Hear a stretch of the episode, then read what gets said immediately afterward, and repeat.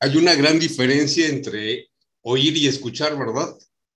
Eh, no sé si ustedes recuerden cuando teníamos la oportunidad de salir a, comprar en una plaza comercial y que había muchísima gente alrededor. Tenemos la capacidad como seres humanos de que podemos estar escuchando la conversación de una persona, dos personas que están cerca de nosotros, entre muchas personas que murmuran su voz. Tenemos esa capacidad. Concentrar así el oído y escuchar con mucha atención lo que está diciendo pero todo lo de alrededor se convierte en un murmullo. Eso es oír. Oímos los ruidos, como ahorita en el salón. Tal vez, no sé si les pasa ahora que tenemos el desafío con esta virtual, que pasa quien vende por las calles y se escucha el grito desde, mientras está el discursante, se escucha el grito de uno de los vendedores. Así nos pasa a veces aquí en México, que mientras el hermano pasa, el que vende pan, pasa a otra persona eso es oír, pero tratamos de concentrar nuestra atención en el discursante y en lo que está diciendo. Eso es escuchar. Eh, en el caso de Jesucristo, me ayuda multimedia con la primera imagen donde Jesús está dando el sermón del monte. En esa, en esa primera ilustración, mis hermanos, vamos a ver uno de los privilegios que Jesús tuvo en el primer siglo, que fue eh, dar enseñanza a multitudes. Pero fíjense en un detalle interesante si pueden ver esta, esta multitud que está alrededor, en torno a Jesús, no vemos árboles, no vemos sombras. Así que algunas de las personas han viajado más de 100 kilómetros por la fama que tiene Jesús como gran maestro para escuchar sus discursos o su enseñanza. Y vean el tipo de calzado que tienen. De hecho, Muchos de ellos ni siquiera tienen un transporte para llegar a escuchar a Jesús. Han viajado desde lejos, no hay agua. Pueden ver que hay algunas necesidades. Y en el caso de Jesús, en algunas ocasiones se encontraba lugares parecidos a laderas donde su voz se podía extender al tipo de un eco para poderlo escuchar fuertemente. Pero la mayoría de los que están ahí tenían que hacer un esfuerzo muy grande por escuchar con atención lo que Jesús decía. Así que tenían que guardar silencio mientras él hablaba.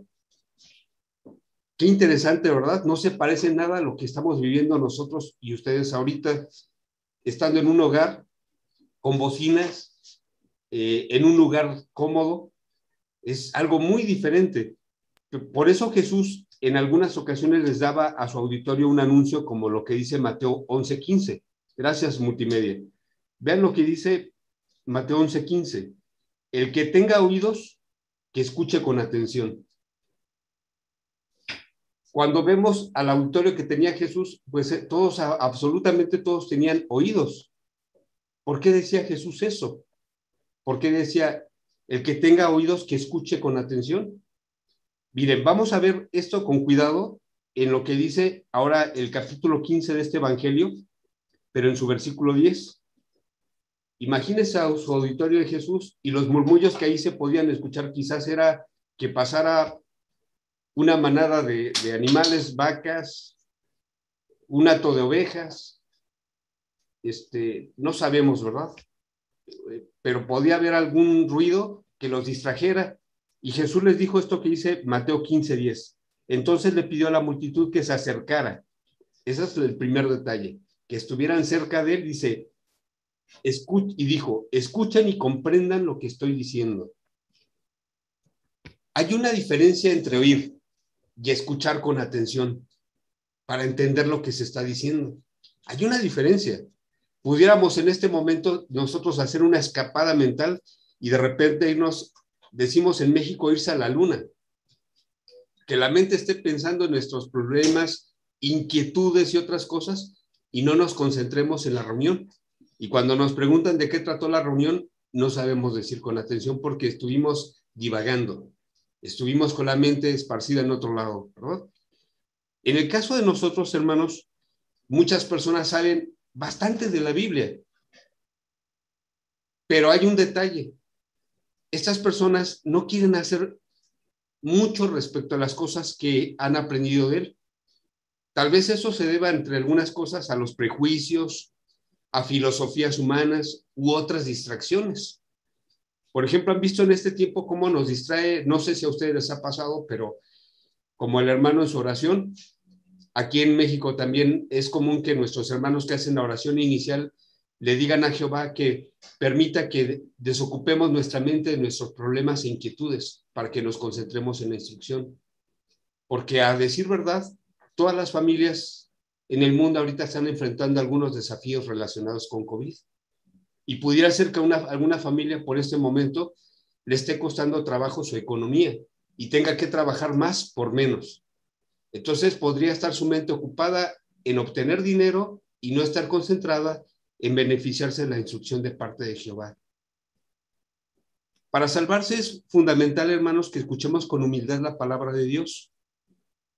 Eh, tenemos que llegar a conocer a Jehová. ¿Se acuerda usted las palabras de Juan 17.3, verdad? Todos las conocemos, la mayoría. Vamos a leer esa cita, dice, esto es parte de la oración más larga registrada en la Biblia que Jesús pronunció. No, no es la oración más grande que él hizo, pero sí es la oración más larga que se registró en la Biblia. La registró el apóstol Juan eh, y fíjense lo que dijo en esa oración, todo el capítulo 17 es esa oración, dice, esto significa vida eterna, que lleguen a conocerte a ti, el único Dios verdadero, y a quien tú enviaste Jesucristo. Así que Jesús estaba mostrando que era fundamental para obtener la salvación y el cumplimiento de las promesas de Dios, que estuviéramos conociendo a Jehová y a su Hijo Jesucristo. Para ello, eh, tenemos que tomar decisiones y entre las decisiones que tomemos, tenemos que permitir que la Biblia nos oriente. No sé si se acuerden ustedes de este relato que está en la Biblia en Mateo 4, después de que Jesús se bautizó, se fue 40 días caminando por el desierto, ¿verdad? Porque en esos momentos, como si hubiera tenido amnesia, Jehová le permitió que regresara a su memoria celestial de todas las cosas y él se dedicó mucho tiempo a meditar en su papel que iba a cumplir aquí en la tierra y en todo lo que tenía que hacer. En esa situación, sin probar alimento durante 40 días, lo encontró Satanás y lo puso a prueba. Alguien que conocía las sagradas escrituras y le dijo, está escrito. Le dijo, convierte estas piedras en panes. ¿Verdad? Y Jesús en Mateo 4:4 le responde de la siguiente manera, ¿verdad? Cuando Satanás lo tienta porque tenía poder ya en ese momento para convertir piedras en panes, si él lo deseaba. Pero Jesús le respondió, está escrito, no solo de pan debe vivir el hombre, sino de toda palabra que sale de la boca de Jehová. Así que, qué manera tan magistral de usar las escrituras y mostrar que como en estos momentos seguramente algunos sacrificamos un poquito quizás del alimento para concentrarnos con toda la congregación en obtener la bendición de Jehová en la forma de alimentación espiritual. Pero ahora, si estamos concentrados aquí tratando de escuchar esta instrucción, ¿es suficiente con eso? Bueno, tenemos que reconocer que no solo debemos tener conocimiento bíblico, Vamos a ver lo que nos recomendó el medio hermano de Jesús en Santiago capítulo 1, versículo 25. Aparte de escuchar, tenemos que hacer esto. Dice, pero el que mira con cuidado la ley perfecta que pertenece a la libertad y persiste en ella, no la oye y se olvida. Fíjense esa frase, no, no la oye y se olvida, sino que hace la obra y él será feliz en lo que haga. Qué interesante, ¿verdad? Oír y hacer.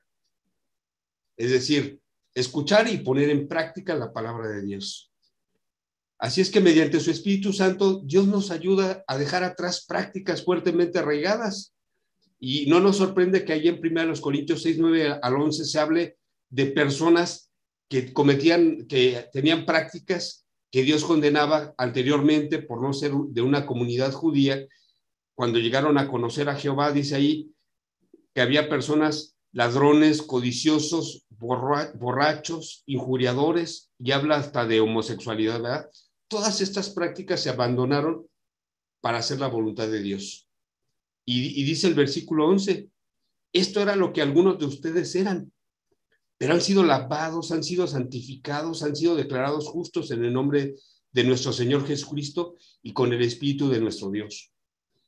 Cuando escuchamos esas palabras de, de Primera los Corintios, vemos con claridad que la comunidad cristiana de Corinto se componía de personas que escucharon la palabra de Dios y cambiaron. Hicieron una transformación completa de su personalidad para ajustarse a las normas o principios de Dios. Y entonces tener una personalidad acepta su vista. Nosotros podemos tener, tenemos esa misma oportunidad.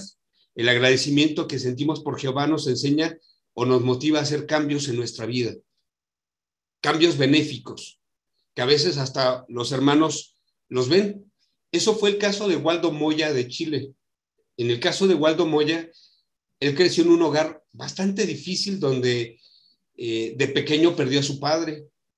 Su mamá se juntó con un hombre que no era, y no se casó con él, se juntó con ese hombre, pero el hombre era un hombre cruel que, las, que golpeaba a su madre y lo golpeaba a él. Como resultado, él se volvió alguien muy rebelde.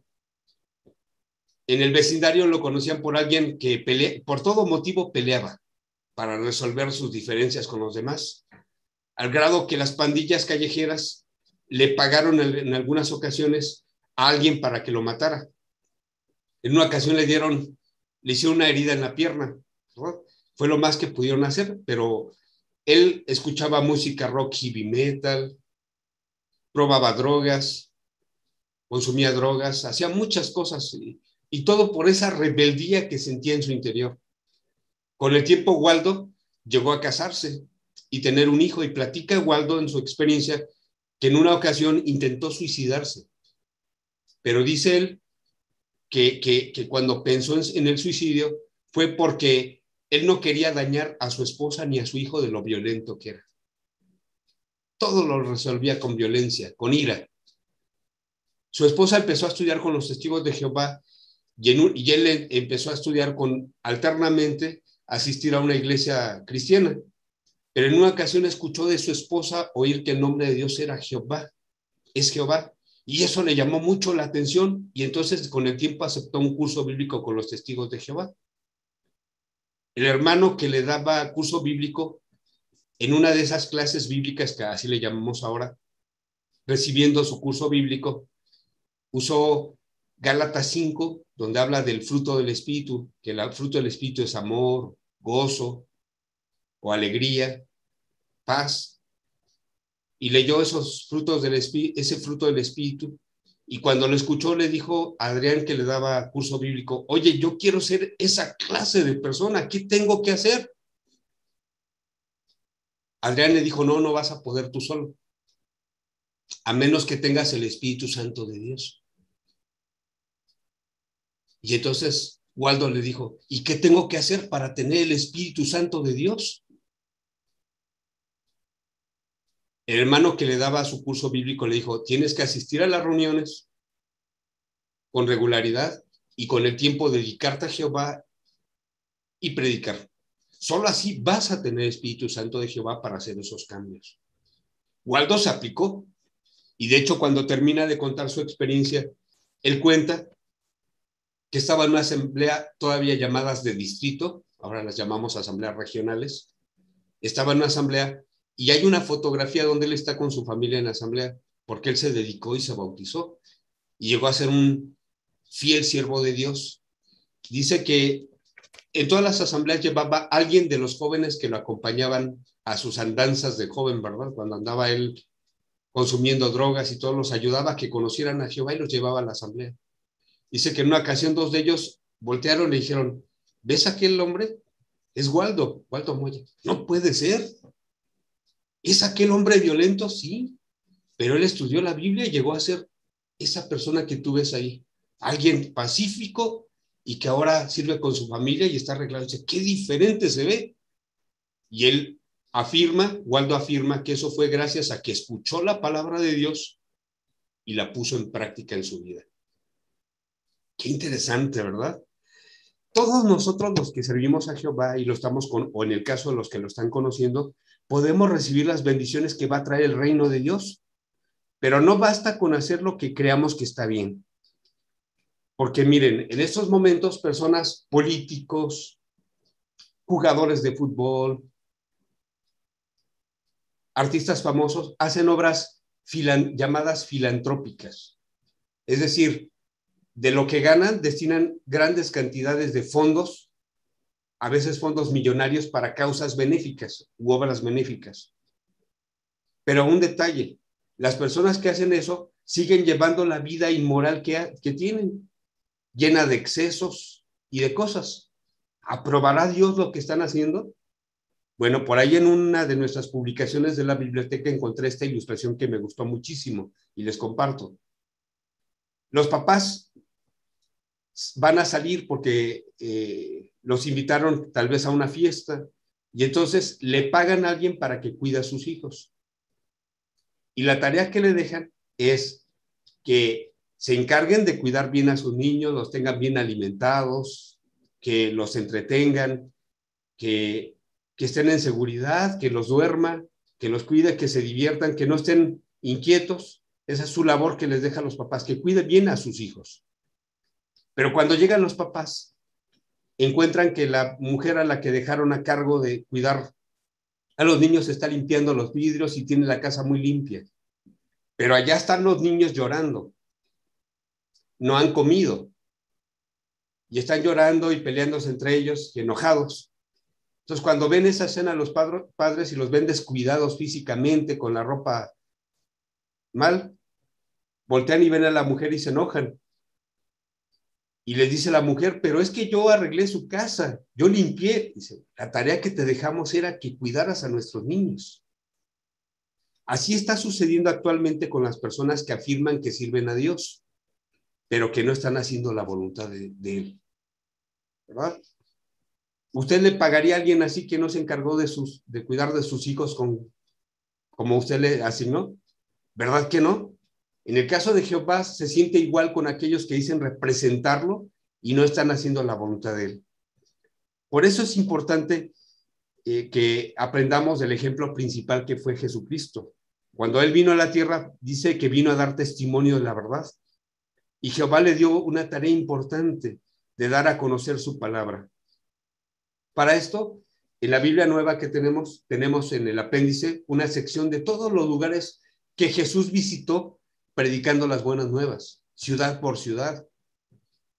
Es excelente ese, y, podemos encontrar varias páginas allí que nos enseñan toda la actividad que él efectuó durante tres años y medio que duró su ministerio. Él recorrió Galilea y Judea enseñando la verdad, y entre ellos hacía discípulos de las personas que escuchaban y que deseaban hacer la, la voluntad de Dios. Pero también mandó a sus discípulos que hicieran exactamente lo mismo que él. ¿Verdad? Ahí tenemos registrado en Mateo capítulo 10 una de esas reuniones que nosotros tenemos ahora para la predicación. No sé si ustedes las tengan igual que nosotros a través de Zoom, ¿verdad? Porque, por ejemplo, en Cuba, este, ellos ahorita les graban la, reunión y se las mandan en una memoria a casa, no se conectan igual que nosotros. El, el Internet para ellos es bastante caro y malo, de mala calidad. Entonces ellos se conectan de ese modo, ¿verdad? Con la familia ven, hacen su oración y ven la, la información que nosotros estamos viendo como familia. En Mateo 10, versículos 5 al 7 dice que Jesús se reunió con sus discípulos, les dio algunas instrucciones y les dijo que predicaran el reino de Dios. Y después se reunió con ellos para saber cómo les había ido. Ahí mandó solamente a sus apóstoles, ¿verdad? Que estaban con él. Pero ya en Lucas 10 vuelve a tener otra otra reunión parecida de predicación, Jesús dirige, pero ahora envía a otros 70, dice ahí, ¿verdad? Es decir, ya un grupo mucho más grande de personas que van a predicar las buenas nuevas del reino de Dios. Lo interesante de todo eso, hermanos, que mientras Jesús hacía esa labor, nosotros lo imaginamos yendo enfrente, predicando del, eh, del grupo, predicando las buenas nuevas con alguien. Él ponía el ejemplo en esa obra. Así que los primeros cristianos dieron a conocer el mismo mensaje que Jesús. Él predijo que llegaría el momento en que los verdaderos cristianos predicarían por toda la tierra habitada. Y dijo que los que escucharan el mensaje y que respondieran serían como una buena tierra.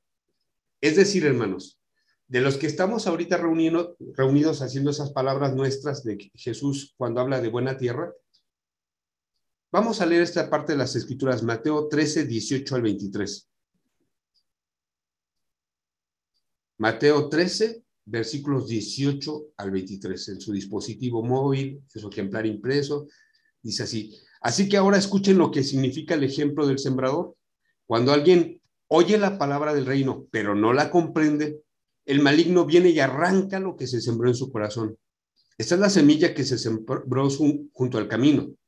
La semilla que se sembró en terreno rocoso es el que oye la palabra y enseguida la acepta con alegría, pero no tiene raíces profundas en su interior y solo sigue adelante por un tiempo cuando surgen dificultades o persecución por causa de la palabra, enseguida tropieza. La semilla que se sembró entre los espinos es el que oye la palabra, pero deja que las preocupaciones de este sistema y el poder engañoso de las riquezas la ahoguen. Y por eso la palabra no da fruto. Y la semilla que se sembró en la tierra buena son los que oyen la palabra, comprenden su significado. Estos sí dan fruto. Unos producen 100 veces más, otros 60 y otros 30. Ahora el asunto de qué tierra seremos nosotros. Seguramente queremos que Jesús nos considere buena tierra, pero para eso tenemos que ser buenos oidores, personas que escuchen la palabra de Dios y la pongan en práctica. Es cuando producimos fruto del reino. En efecto, no podemos estar haciendo la voluntad de Dios si no participamos en la predicación. Por ejemplo, ahora, hermanos, desde el año pasado estábamos a una semana de la campaña de, de, la conmemoración cuando de repente se nos avisó que ya no íbamos a reunirnos ni a predicar. Va a ser histórico eso, para, fue la primera semana de marzo aproximadamente, y ya muchos habíamos entregado varias invitaciones. Pero, oh, sorpresa, se cancela la campaña y ahora nos empezamos a conectar a través de los medios virtuales. Hermanos, ¿me ayudan con la imagen donde están haciendo cartas, por favor? En... Ahí está. En esa imagen podemos ver con claridad, mis hermanos, lo que sustituyó a nuestra predicación de casa en casa temporalmente por esta pandemia. Y vean ustedes, la mayoría participando con entusiasmo en la predicación. Nada detuvo esta hora. Y ahora notamos que nos hemos concentrado todos nuestros esfuerzos en predicar a través de hacer cartas, llamadas telefónicas, chat, mensajes a través de correos electrónicos, videollamadas. Y de esa manera hemos seguido adelante adorando a Jehová y ayudando a otros a conocer a Jehová. La sorpresa, hermanos, es que aunque el tiempo ha sido, ahora es muy urgente, notamos que muchas personas se han concentrado en hacer esta obra para en todo el mundo y han tenido éxito al grado que en España se, se menciona que hay territorios donde ha crecido la asistencia a sus reuniones y el número de personas dedicadas a Jehová. En México, en un territorio llamado Tamaulipas, uno de sus estados, tenemos 33 estados o territorios. En uno de los estados de México se registran grandes aumentos a las asistencias a las reuniones. Quiere decir que la obra, a pesar de la pandemia, no se ha detenido, pero que hay que, con, eh, con esta congregación, porque de repente, si somos 100 eh, publicadores en la congregación, pero vemos a 20 conectados en el fin de semana, ¿qué pasa con los demás? ¿Verdad que todos queremos participar en la cosecha y que se nos considere hacedores de las de las buenas nuevas. Por eso es, hermanos, fundamental que nos fijemos bien en cómo escuchamos. Recordemos que en el caso de Pablo censuró a una congregación, a la congregación de los hebreos. Veamos Hebreos 5.11. Ellos eran cristianos eh, que de origen conocían la palabra de Dios como judíos. Perfectamente la conocían desde que nacían, pero había un problema con ellos. Fíjese lo que él les dijo. 5.11 de Hebreos. Tenemos mucho que decir acerca de él, pero es difícil de explicar. ¿A usted se le ha hecho difícil entender algo de lo que del apóstol Pablo enseña? Difícilmente, ¿verdad? Difícilmente se nos hace difícil entender algo de él. Pero él explica la razón en esta cita bíblica, dice, porque ustedes se han vuelto lentos para entender. De hecho, hermanos, eh, todos enviamos un informe de servicio cada mes. Se podría decir que ese informe de servicio se convierte en nuestra boleta de calificaciones de nuestra fe en la congregación. En ella se ve lo que estamos haciendo. Y queremos decirlos que no hacer, hacer mucho no es lo que va a indicar exactamente nuestra fe, porque en el caso de algunos de nuestros hermanos mayores que hacen fracciones de minutos, Jehová ve con tanto aprecio lo que hacen, como esa viuda que echó eh, unas monedas de, de escaso valor, pero que echó cuanto poseía. Así que Jehová valora los esfuerzos que cada uno de nosotros hacemos de corazón al servirle. Pero queremos aprovechar todo lo que Jehová está haciendo para servirle con lealtad. ¿Me pueden ayudar con la ilustración, mis hermanos, donde estamos reunidos a través de la eh, virtualmente? Miren, esto, esto fue lo que sustituyó nuestra asistencia a los salones del reino temporalmente. Y ahora estamos reunidos a través, virtualmente a través de Zoom. Yo vi que ustedes se conectan a través de YouTube. Y miren, aquí está, se puede ver lo que sucede ahora con nuestras reuniones. Las tenemos de este medio virtual y vean el entusiasmo. Ahora nuestro hogar se convierte en el lugar de adoración a Jehová y, y, aquí se están presentando a través de los medios lo que han hecho las familias para tener ese lugar de adoración digno y desde ahí se ve que nada ha detenido su adoración a Dios. Lo invitamos a que establezca un programa y se beneficie todo lo que Jehová está haciendo para bendecirnos tenemos a los ancianos de congregación. Gracias, hermanos, por la imagen. Tenemos superintendentes de circuito en su visita. Tenemos ancianos en la congregación. Los, tenemos el sitio JWRG, biblioteca en línea, descargada en nuestros celulares o dispositivos móviles, JW Library, y junto con ellos una biblioteca impresionante de, de, actividades, y aparte de eso un canal de televisión JW Broadcasting, donde podemos ver videos todas las veces que queramos y disfrutarlos. Este es el momento de que tenemos que demostrar que somos oidores, no solamente oidores, sino también hacedores de la palabra de Dios. Porque Jesús dijo que lo que la gente esté haciendo es lo que lo va a llevar a la salvación, no lo que esté oyendo. Es oír y hacer lo que aprendemos. Vamos a ver lo que dice Mateo 7:24. Por lo tanto, todo el que escuche lo que he dicho y lo haga, será como el hombre prudente que construyó su casa sobre la roca. Y mis hermanos de multimedia me ayudan con la última imagen que tenemos por ahí. Queremos invitarles a todos los oidores de esta congregación, a todos los que escuchan con atención, que se esfuercen, quienes lo hacen ahora por escuchan con atención viven felices y en paz, incluso en este mundo lleno de problemas. Y no es raro que veamos con una sonrisa enorme a alguien que está pasando por dificultades dentro del pueblo de Jehová. Si nosotros obedecemos la palabra de Dios, contaremos con la bendición divina y con la esperanza de una vida sin fin. Así que, mis hermanos, imagínense todas las bendiciones que vienen de servirle a Jehová Ahí las podemos ver en esta hermosísima ilustración en el paraíso.